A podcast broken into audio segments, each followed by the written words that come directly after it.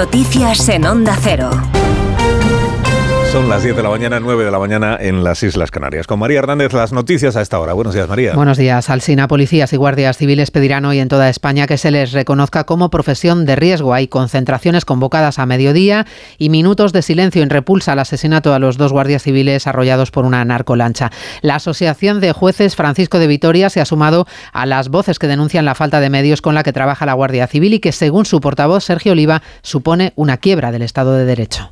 Es muy difícil de asumir que existan determinadas zonas en España en donde esté en quiebra el Estado de Derecho, pero lamentablemente es lo que está ocurriendo en el campo de Gibraltar. Estamos luchando contra organizaciones criminales de narcotráfico con unos medios absolutamente fragmentados y con una estructura judicial del siglo XIX.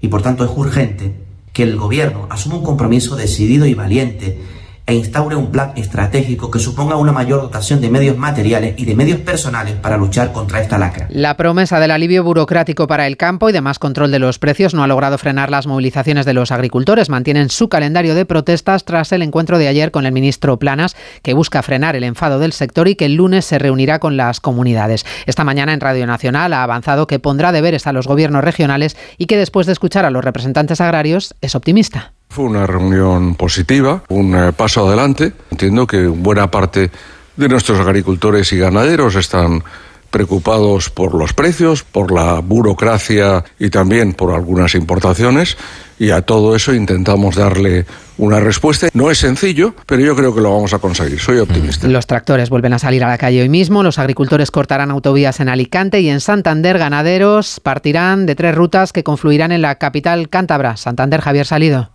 Llegarán escoltados por la Guardia Civil hasta uno de los accesos a la ciudad y serán, según los datos de la policía local, unos 200 tractores.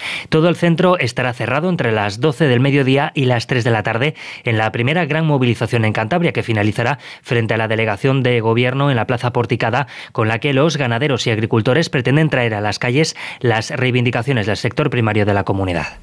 Y siguen llegando pateras con inmigrantes a Canarias, 224 en las últimas horas a Gran Canaria, El Hierro, Lanzarote y Fuerteventura, 40 menores entre ellos. Las 10 y 3, las 9 y 3.